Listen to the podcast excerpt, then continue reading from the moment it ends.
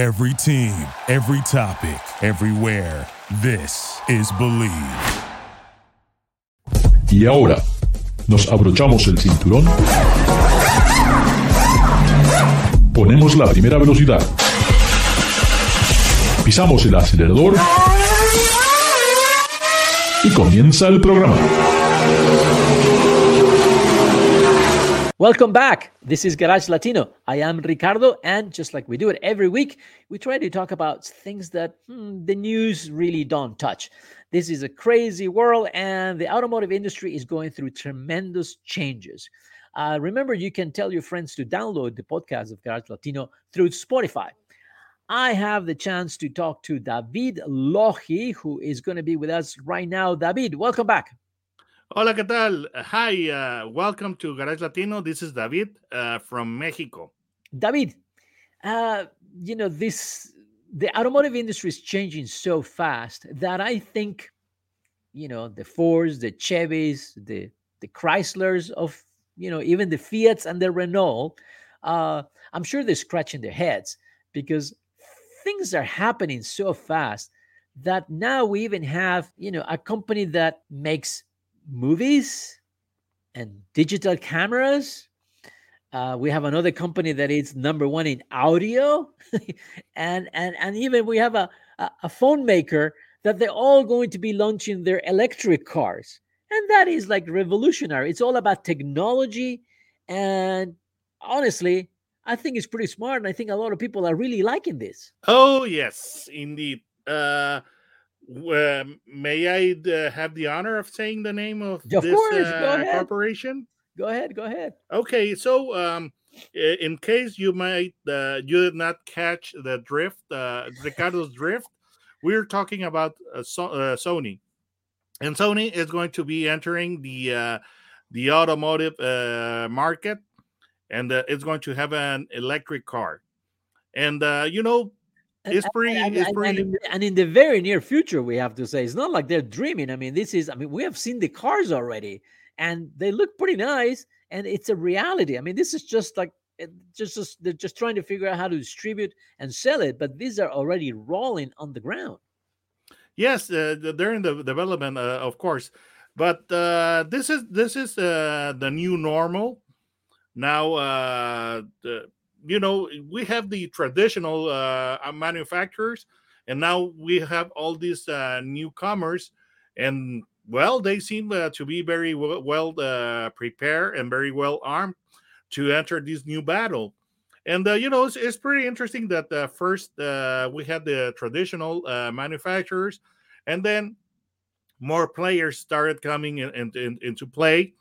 You know, more uh, more more play more actors start, uh, started coming into play. For example, uh, uh, we had the uh, the big three, and then uh, all of a sudden uh, we started getting uh, cars like uh, Honda, Subarus, uh, Toyotas. Um, I don't know if I said uh, Honda, Nissan, and then we started having more br- more brands. Uh, you know the Koreans like uh, Kia, like uh, Hyundai, and uh, now uh, following the, the the same pattern, the the, the manufacturers are uh, are uh, are bracing.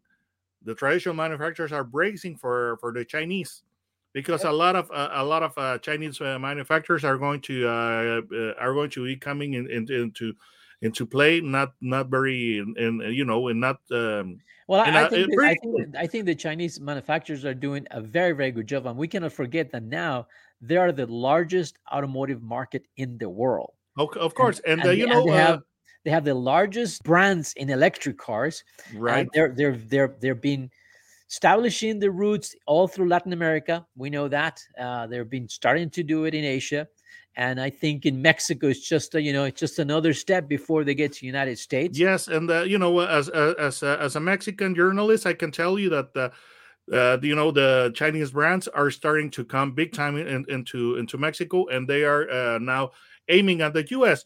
But of course, all of this uh, panorama that I that I just uh, that I just described, you know, the auto the auto manufacturers were kind of expecting that, and they were um, they were uh, preparing for them for that. What caught them blindsided is that a little manu- a manufacturer that that was making uh, electric cars based on a on a you know installing an electric powertrain in a Lotus of all of all things, and a Lotus at least could uh, could uh, be so devastating. And I'm talking about Tesla. So Uh, Tesla caught everybody blind. uh, You know, it it, it blindsided uh, everyone. Well, I And think, I think I think from one, you know, f- from certain point of view, you have to give him credit. I mean, he has been the disruptor, and he proved Major that he make cars. I mean, I mean, I mean, this happened in history. I'm thinking of Tucker. I mean, Tucker had a tremendous idea. His vehicle was so advanced at the moment, but the big three pretty much shut all the doors, and he went BK. Other other you know entrepreneurs try to to to make cars but it's just almost impossible to compete. But tesla it was pretty much like i don't care. I'm just going to do my way. I don't need dealerships. I don't need showrooms. I don't need this. I don't need that. Uh, i can sell him direct. We don't need pr we don't you know we're just going to make Yeah. electric cars for everyone. Completely took And- everyone by surprise. And now the story is is uh, pretty much uh, about to repeat uh, itself because now we have technology companies like sony and apple that uh, are are uh, are aiming to to have a, a, a an automobile pretty soon so this is the new normal and uh, i think that this is going uh, you know at the beginning of the of the last century there was a there was a natural selection at play that was evident because some brands are no longer are no longer with us. Nash, DeSoto, uh, we have a uh, Rambler, we have Oldsmobile. um, uh. Studebaker, Yeah. etc. Those brands are no longer are are no longer with us. So with the new uh, automotive uh, uh, um, industry, some brands may not survive because we have so so many uh, newcomers. We have uh, NIO, we have uh, VinFast, we have Rivian, and all of these brands, and they are they are uh, entering the automotive market. That but uh, they may not survive. Let's see. Let, time only time will tell.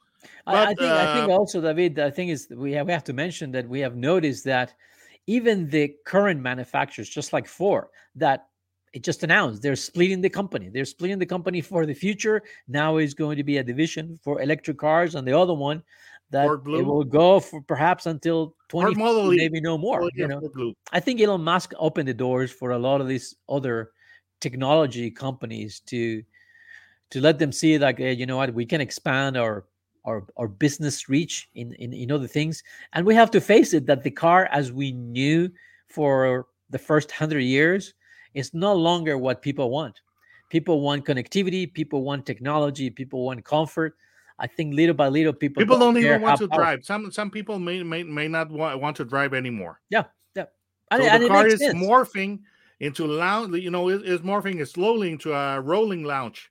Yes.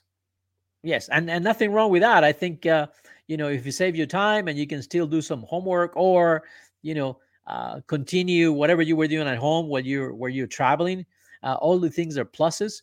Uh, besides, with all the technology, the connectivity, all the data gathering that is going to be happening. I mean, I I look at Panasonic, the Panasonic capsule, where when you're sitting in in the seat in this vehicle, I mean, it's it's it's measuring your pulse, your temperature, how relaxed your muscles are. All that is going to the doctor's office.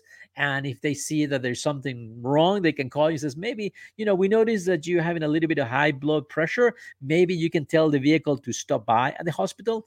Also, um, by recognizing the muscles in your face, which are over 200, uh, people can you know the computers today, artificial intelligence, can pretty much tell your mood and if you're not happy automatically this panasonic capsule will turn on uh, the audio system to play your favorite music. And how Yes. about that? And depending on the time of day also it might say you know we're just two blocks away from your favorite restaurant. Would you like me to make a reservation for you? So all this is coming david. All this is coming and it has nothing to do with horsepower or 0 to 60 I think that the automotive industry underestimated the technology industry because what they wanted to do, what, what the uh, automakers could see, is infotainment. That okay, we're going to uh, try to integrate your smartphone to the vehicle, but they failed to recognize the all the possibilities of technology. and now mobility is uh, because they they were uh, they, they were naive and did not recognize the the, the potential threat that technology posed technology companies posed to, to to our turf now we have all these barbarians at the gate you know and uh, it's going to be it's, going to be pretty pretty interesting to to see the current manufacturers fending off the attacks because we are talking about very well funded companies you know apple is supposedly the most valuable company of the world or it's it's in, It's in one, the, of the, top it's three one of the highest ones. It's one of the top. okay yeah. and uh and uh you know for example uh amazon uh, is uh, having this uh this uh, alliance with uh, Rivian and things like that who tells you that uh, one day a tech company like amazon is not going to get into into the the the, the car uh, market Yeah, they could. so I mean, the they, they need, they need companies vehicles. blindside what They, yes. they need vehicles to do their deliveries. So it will make sense to save money on, on, on, on freight. Why don't you have your own vehicles? And if you can make vehicles yourself with new technology that it's environmentally safe, sound, and uh, you know, and, and it saves the bottom line in many, many, many areas, uh, why not? And and also you can make you can make luxury cars because they're they're pretty affordable so this is the new normal. And uh it, it's going to be pretty interesting. A lot of uh, uh, uh players are not are not going to to exist for a long time. We're Yeah, going to I- natural I- I- selection at play both with the with the traditional automakers and with the, the with the electric um uh, car, uh, you know, uh, car, electric vehicle manufacturers. So this, this is going to be pretty interesting. Things are just getting started. Yeah, I, I, I and I think it's uh, it's an exciting time. I think it's just uh, revolutionary what's happening, especially with the integration of uh, artificial intelligence and 5G. I mean, these two technologies. I, I just tell you something that happened to me a couple of weeks ago, and and it was it was not that I was testing the system. I was just I just made a mistake, and this particular car has the Google suite, I guess you call it. You know, it's the whole Google integration of Google Chrome, et cetera, et cetera. And part of that is, you know, they do have the Alexa system where you can, from your house, you can tell Alexa, turn on the car, set the temperature to 70 degrees, and play this music for me. So when you get in the car, all that is already happening, right? Um, I just I, I, I made a, a, a mistake, and uh, and and and and I just got in the car and the navigation was on, and I said, uh, Alexa, find the restaurant, and very quickly said, Thank you for the compliment. This is not Alexa. This is your Google Assistant. Oh God, yeah. There, there, there, there- there's a word uh, watching and listening to, and it's not Big Brother. And oh, it's not definitely. just Big Brother I mean, the microphone, the microphone inside the car is on all the time, and the camera is on all the time. And we know the government contracts that Google and Amazon have, you know, with data gathering. And I just recently, uh, there's a new ID me from the IRS, right? And I was just trying to do the taxes, and I try to log in, and they take a photo recognition of my face, voice recognition, uh, all my data, and I go like, wait a minute, I just wanted to pay the taxes, and All now they have all the data, wow. information, you know, uh, just because I wanted to pay taxes. It's just amazing. Uh, my friends, David, thanks for staying with, with us. Can you stay a little longer? We got some horsepower to talk about. Sure. And don't forget, this is Garage Latino. How do we find you in YouTube? Well, the, uh, type in the uh, YouTube search bar um, autos and gear, you know, uh, autos, uh, a symbol and gear, no spaces, and you will find me. You will find my channel and have a, a good laugh or two. Or you can, if you're so inclined, just type my name, which is David, and um, the last David name is Loji. Loji, L O J I, David Loji. or Loki if you would like to say Amigos, in, in this is Garage Latino. Remember, Garage Latino, you can find us, uh, it's distributed through the Bleav Network, which is the, the major broadcaster for, for podcasts in the United States. And the best thing is just to download the podcast through Spotify. Don't go, we'll be right back. Gracias por participar con nosotros. Garage Latino sale al aire por la cadena nacional Believe Network. Visita la página garagelatino.com, dale un like a Facebook Garage Latino y envía tus comentarios. Garage Latino está disponible en iHeartRadio, TuneIn, Stitcher, iTunes, Luminary y por supuesto Spotify. Así que baja el podcast y compártelo con tus amigos. Hasta la próxima. Thank you for listening to Bleav. You can show support to your host by subscribing to the show and giving us a five star rating on your preferred platform. Check us out at Bleav.com and search for B L E A V on YouTube.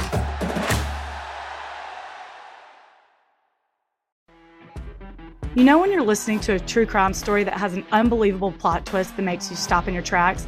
That's what our podcast, People Are the Worst, brings you with each episode. I'm Rachel. And I'm Rebecca. We're identical twins who love true crime cases that make you say, didn't see that coming, and we hate the people responsible for them. Listen to People Are the Worst now on Apple, Spotify, or wherever you get your podcasts.